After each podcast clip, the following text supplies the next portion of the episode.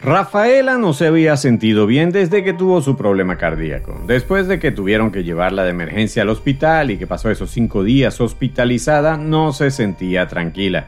Por un lado se sentía ansiosa y aprensiva. ¿Qué le iba a traer el futuro después de este problema cardíaco? Literalmente sintió que su vida se le iba y que ella no podría hacer nada para retenerla. Por otro lado se sentía deprimida ¿Por qué tenía que pasarle eso a ella? Ni siquiera fumaba cigarrillos. No sabía por qué estaba pagando tremendo castigo por algo de lo que ella no se sentía responsable. Y ahora le mandan a hacer ejercicio. A ella que nunca le había gustado el ejercicio físico. Menos caminar. Era algo súper aburrido y cansón. Y lo peor, es que se arrepentía de haberse metido en esa clase, en eso que parecía un baile que se hacía al ritmo de la música mientras montaba bicicletas. Allí fue donde le apareció el dolor en el pecho. Allí fue donde arrancó la tragedia. Si no hubiera hecho ejercicio, hoy estaría tranquila en su casa en vez de estarse preparando para ir al hospital a comenzar su programa de rehabilitación cardíaca. Tenía miedo a hacer ejercicio ¿Y si el dolor volvía? ¿Y si tenían que hospitalizarla de nuevo? ¿Quién la mandó a meterse en ese aberrante ritual de moverse a lo loco solo para sudar y acalorarse? ¿Y quién le quitaría ese miedo y esa angustia? En este episodio, el último de la primera temporada, en Superviviente de Corazón, te hablaré de la kinesiofobia, es decir, el miedo a la actividad física, al movimiento y al ejercicio físico. Quizás tú lo estés sufriendo justo ahora. Además, cerraremos juntos la primera temporada de una manera especial. Por favor, quédate conmigo. Bienvenidos a Superviviente de Corazón, un podcast sobre ciencia, estilo de vida y salud cardiovascular.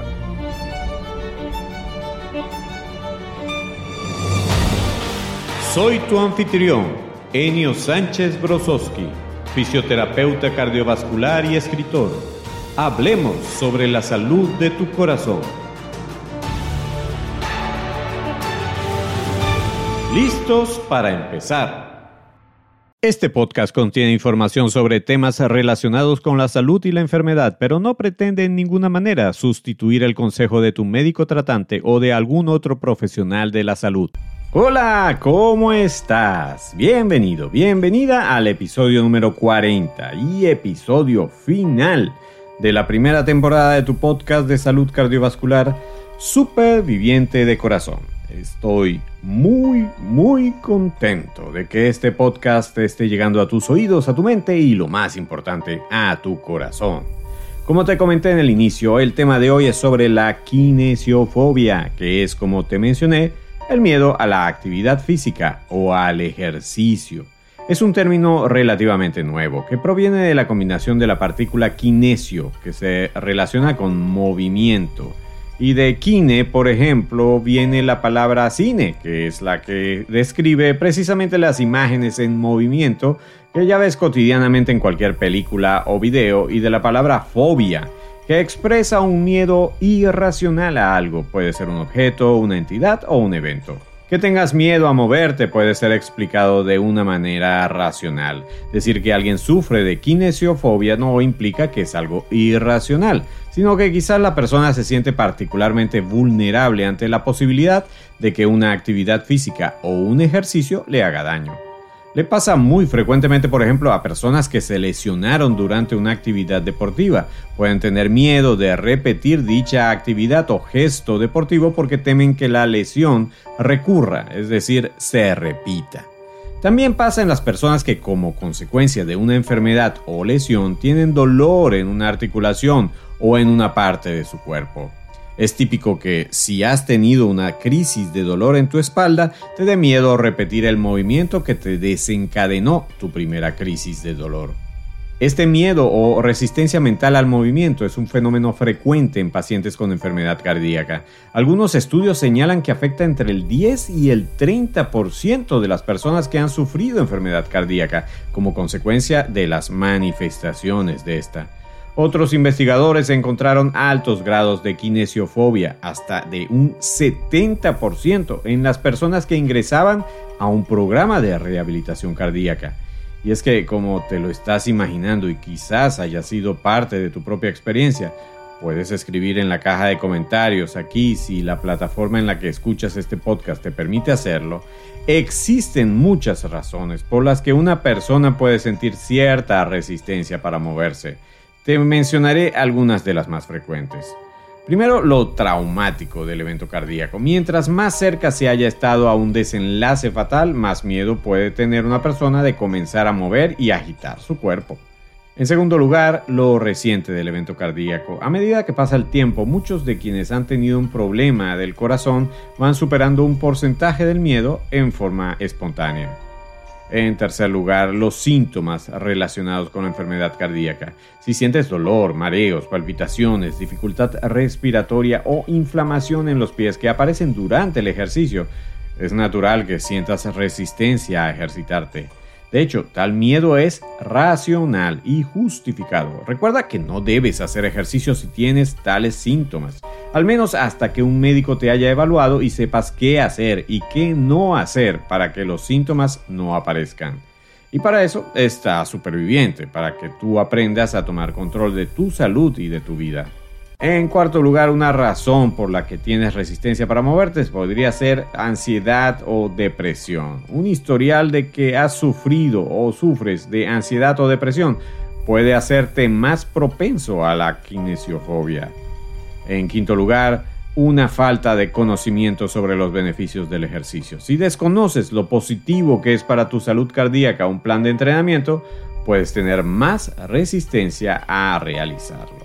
Esos son los factores. Pero la vida no es solamente lo que pasó durante y después de tu problema cardíaco. A esos factores puedes asociar algún dolor producido por una lesión muscular o articular, alguna limitación que puedes tener para moverte, algún recuerdo de un evento desagradable que ocurrió mientras te ejercitabas o alguna sensación de otro tipo que te pueda parecer molesta. Por ejemplo, hay personas que les desagrada de una manera exagerada el sudar.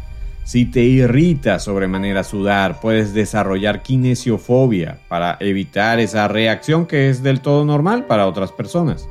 Pero la kinesiofobia no es solamente una cuestión de gustos. Si te gusta o no te gusta hacer ejercicio, eso es tema de otro episodio. Hablaré más en detalle en esa oportunidad sobre el gusto por la actividad física e incluso de quienes son llamados adictos al ejercicio. Pero eso será en la próxima temporada. Es que aún tenemos mucha tela que cortar. Te hablo de la kinesiofobia porque esta puede tener un impacto negativo en la salud de quien la sufre, ya que puede conducir a una disminución de la actividad física, lo que puede aumentar el riesgo de complicaciones cardíacas. ¿Sufres tú de kinesiofobia? En especial relacionada con tu salud cardiovascular? Te mostraré un cuestionario que se llama Tampa Scale for Kinesiophobia Heart que es una adaptación de lo original, que no es específico para personas con síntomas o problemas cardíacos. Este sí lo es, por eso se llama Heart. Lo que te leeré es simplemente algunos de los 17 ítems traducidos libremente por mí al español, ya que el cuestionario original es en inglés. Tomé la libertad de hacerlos todos como detectores de cierto grado de kinesiofobia y solo quisiera que respondieras con un sí o con un no. La escala original, a diferencia de esto que te estoy diciendo, sí tiene puntuación. Esto te lo hago solamente como un ejercicio para que puedas identificar algunas actitudes que puedes tener ocultas sobre tu relación con el ejercicio. Si quieres más información sobre este tema, puedes escribirme al correo métodosuperviviente.com y allí te daré una versión impresa de este cuestionario en español. Te leeré por lo menos 10 de estos ítems traducidos libremente, como te dije, de este cuestionario de kinesiofobia. El primero dice, tengo miedo de lesionarme durante la actividad física de ejercicio. ¿Sí o no? Si tratara de estar físicamente activo, es el segundo ítem, mi problema cardíaco aumentaría. ¿Sí o no? El tercer ítem dice, mi cuerpo me está diciendo que tengo algo muy mal. ¿Sí o no? Cuarto, mi problema cardíaco probablemente se empeoraría si estuviera físicamente activo. Quinto, la gente no está tomando mi condición médica lo suficientemente en serio. Sexto, mi problema cardíaco me ha debilitado físicamente por el resto de mi vida, ¿sí o no? Séptimo, tengo miedo de lesionarme accidentalmente, ¿sí o no? Octavo ítem, mi problema cardíaco empeoraría si hago una actividad física. Noveno ítem, realmente no es seguro para una persona en mi condición estar físicamente activa o hacer ejercicio. Y décimo ítem, no puedo hacer las mismas cosas que los demás porque existe un riesgo demasiado grande de que tenga problemas cardíacos. ¿Tuviste muchos sí? ¿Fueron la mayoría o la mayoría fueron los no? Quizás estés en una situación de miedo ante la actividad física si tuviste muchos sí, y es probable que tengas que hacer algo al respecto. Como te habrás dado cuenta, puede ser que tu resistencia a hacer ejercicio o a moverte tenga un basamento mucho más común que tu experiencia personal. De hecho, quiero compartir contigo un estudio publicado en la revista Physical Therapy el 4 de septiembre del 2020. Este tipo de estudio que presentaron en esta revista se enfoca en las declaraciones que le daban las personas entrevistadas a los investigadores. 21 personas que sufrieron un infarto del miocardio y que tenían altas puntuaciones en la escala de kinesiofobia fueron entrevistadas y los rasgos que describieron los investigadores en estos pacientes entrevistados eran, en primer lugar, detectaron algo que llamaron señales de ambivalencia, que es un estado de ánimo en el que coexisten dos emociones o sentimientos opuestos. Voy a dar un ejemplo de lo que un paciente dijo. Estos investigadores citan que un paciente dijo, sí, pero ahora no estoy tan asustado como antes. Pero al mismo tiempo siento esto, es como una sensación de algo que ha sucedido, que me hace sentir un poco inseguro en cuanto a lo que puedes hacer y lo que no puedes hacer. Eso es algo ambivalente y eso es quizás un rasgo relacionado con la kinesiofobia. El segundo rasgo que detectaron estos investigadores es algo que se llama hipervigilancia. ¿Qué es hipervigilancia? es cuando una persona se pone en alerta máxima después de que algo le recuerde un trauma. Un paciente lo expresó de esta manera. Había estado en uno de mis paseos y luego sentí como una puñalada en la espalda. Era realmente tan malo que yo casi tuve que detenerme y caminar muy lentamente. Entonces sentí miedo. Cada vez que pasa algo así me asusto. Me digo a mí mismo, tómalo con calma. Solo trato de tomarlo con calma y espero que no se convierta en lo que me hizo pedir aquella vez una ambulancia. Un tercer rasgo que detectaron los investigadores es que también se detectaron expresiones sobre la inseguridad acerca de la dosis y progresión de la actividad física. Un paciente dijo, Estoy muy asustado cuando voy a aspirar esa gruesa y pesada alfombra debajo de la mesa de la sala de estar. ¿Qué tanta fuerza puedo hacer con la aspiradora al aspirar mi alfombra de lana? No quiero usar la aspiradora porque no sé si pueda manejarla. Un cuarto rasgo que detectaron estos investigadores en las personas que tenían kinesiofobia es la ansiedad de los familiares. Fíjate lo que dijo también otro paciente. Entonces, en el pasado solía hacer siempre limpieza de pisos en la casa de mi novia, donde vive ella. Aspiré y trapeé el suelo y en realidad fue una actividad extenuante. Así que después de este infarto del miocardio, mi novia insistió en que tengo que dejar de hacer eso. Estaba orgulloso de ocuparme de eso, pero creo que es una actividad que me parece demasiado extenuante ahora. Un quinto rasgo es que los investigadores hallaron algunas condiciones para que una persona se sintiera segura. Por ejemplo, un paciente dijo, mi esposa no me deja salir solo. Más bien ella siempre me acompaña. Y caminamos en el área inmediata de la casa, por lo cerca que ésta está a nuestro hogar. Y ella siempre lleva nitroglicerina conmigo. Un sexto rasgo dice que la falta de información también puede estar presente en las personas que tienen kinesiofobia. Esta falta de información se evidencia en frases como esta, en oraciones como esta que dijo uno de los pacientes del estudio. No sé qué esfuerzo puedo hacer con mi cuerpo. No he recibido esa información. ¿Qué pasa si tengo que cargar dos bolsas de comida? Si me pongo a caminar rápido y siento mi corazón latiendo, ¿qué sucede entonces? Nadie me ha hablado sobre ello. No hay información cuando llegas a casa sobre casi nada y luego te envían a la rehabilitación cardíaca y hacerte muchos exámenes, pero aún así nadie se sienta contigo y te dice, ¿cómo estás? ¿Tienes alguna pregunta? Un séptimo rasgo de las personas con kinesiofobia es que tenían expectativas variables sobre el programa de rehabilitación cardíaca. Uno de ellos dijo, Me ofrecieron fisioterapia, pero en realidad en el último momento no me atreví. Eso fue porque pensé que lo que pasaría es que vendría y me sentaría en la bicicleta fija y luego recibiría la horrorosa visita de alguna fisioterapeuta enérgica que me diría que no pedaleaba lo suficientemente rápido y que ella querría más y más y más cada vez. Como puedes ver, existen muchas dudas y sentimientos que pueden aumentar el desasosiego que tiene una persona cuando le indican que tiene que hacer ejercicio después de un evento cardíaco de ser ese el caso. Pero, como ya te comenté, si desarrollas un miedo irracional a moverte o ejercitarte, te estarás haciendo un daño al añadir más sedentarismo a tu vida y a tu corazón. La kinesiofobia debe ser tratada. Lo interesante es saber cómo, y es lo que quiero explicarte a continuación.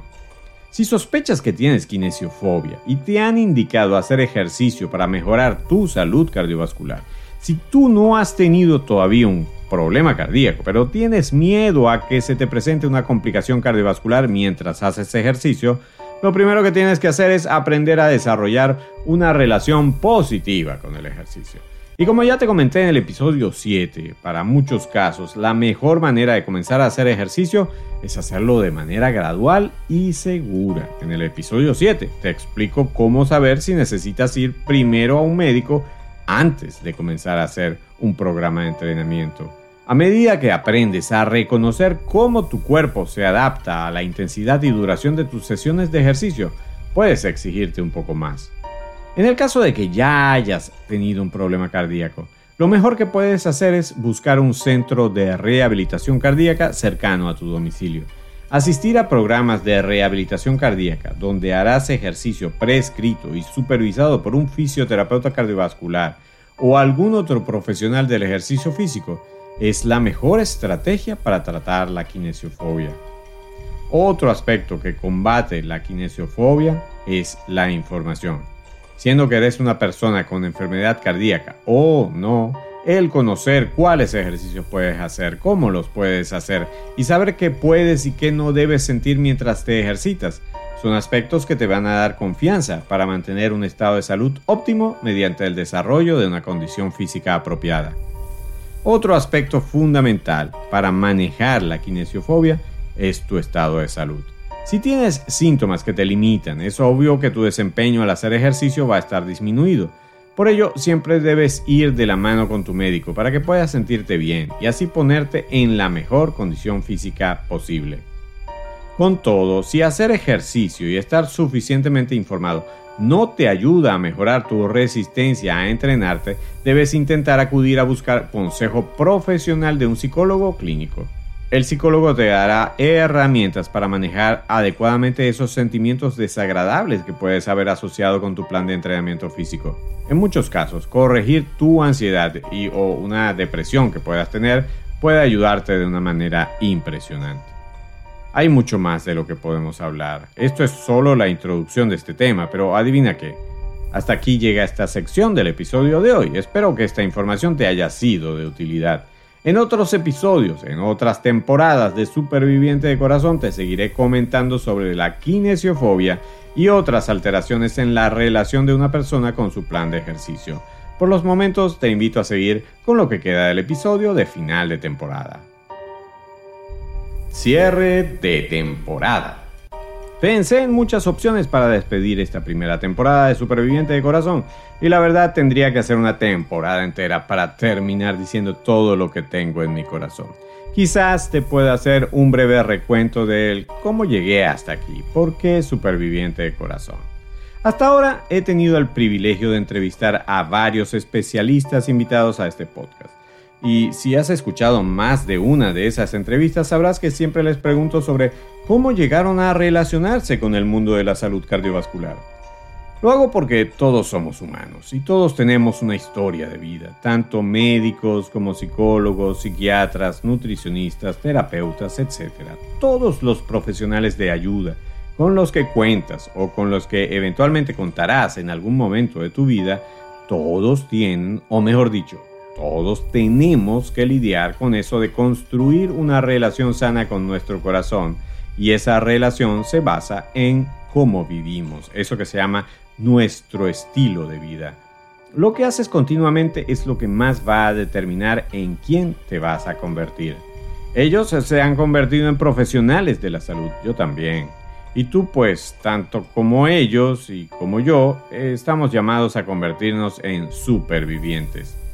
Mi relación con la salud cardiovascular comenzó cuando estudié en la Universidad Central de Venezuela, una profesión relacionada con la salud, la fisioterapia.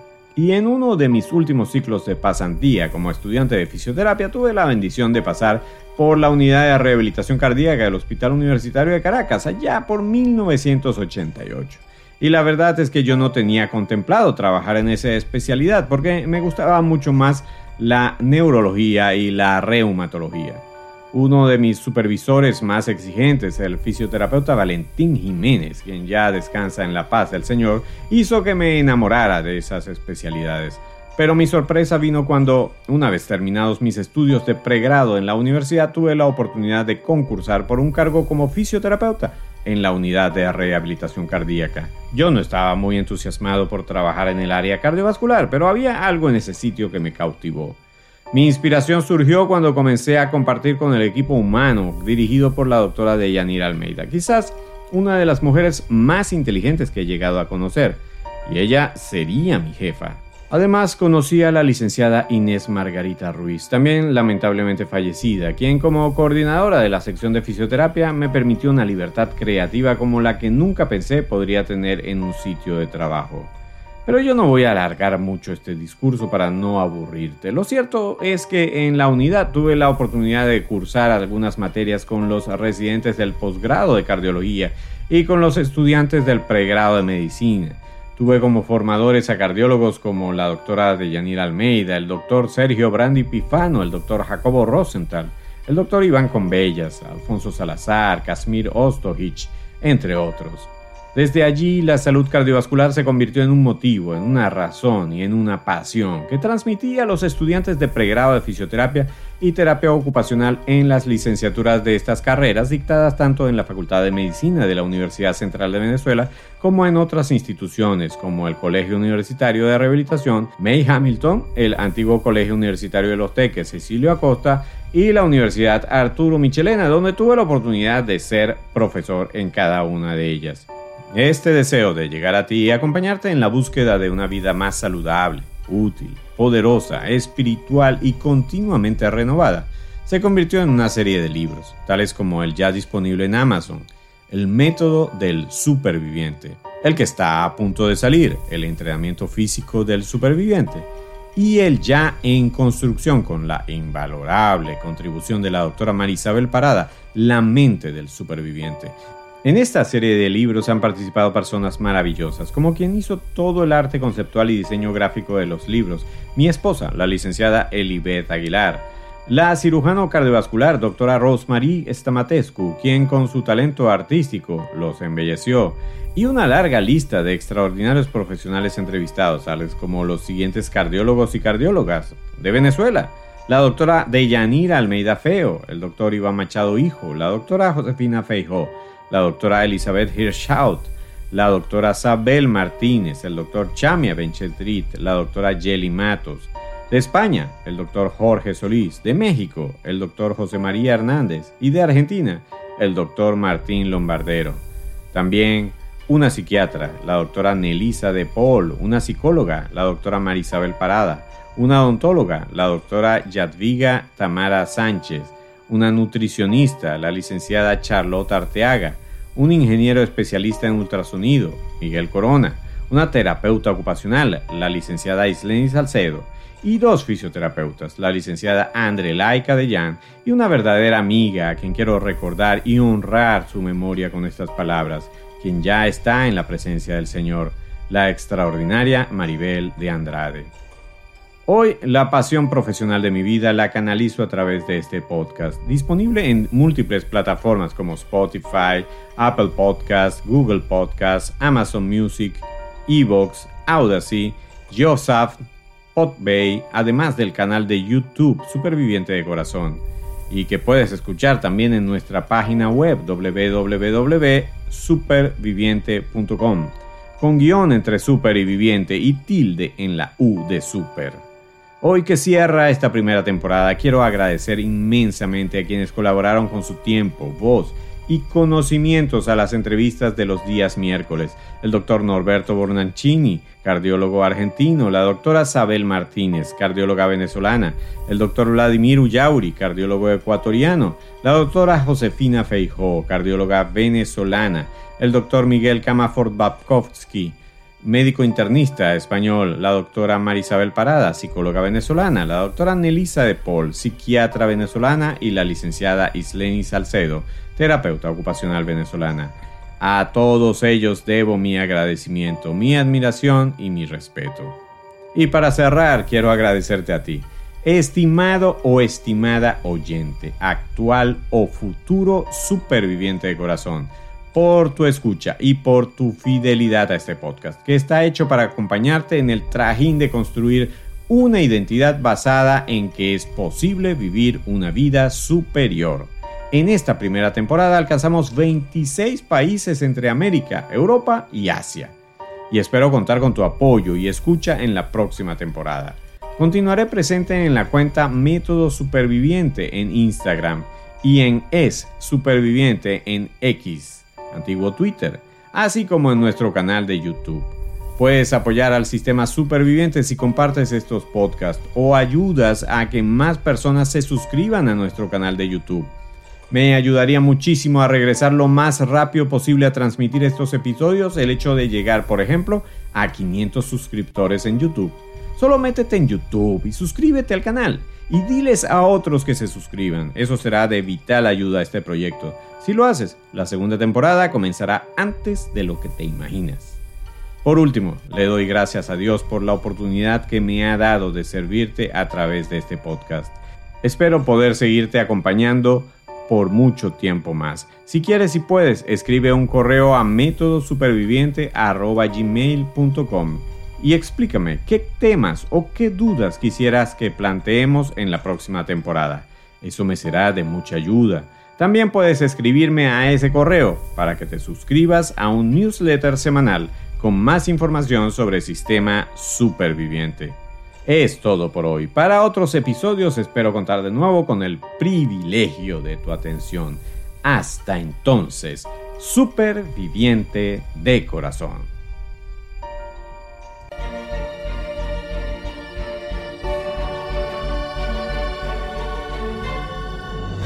Por hoy llegamos al final.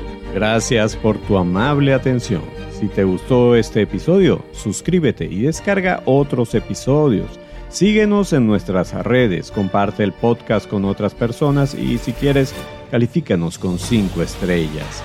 Eso es de mucha ayuda en esta labor. Busca más información y recursos en nuestra página web www.super-viviente.com Recuerda que superviviente son dos palabras y super lleva tilde. Hasta el próximo episodio, donde seguiremos hablando con fundamento sobre la salud de tu corazón.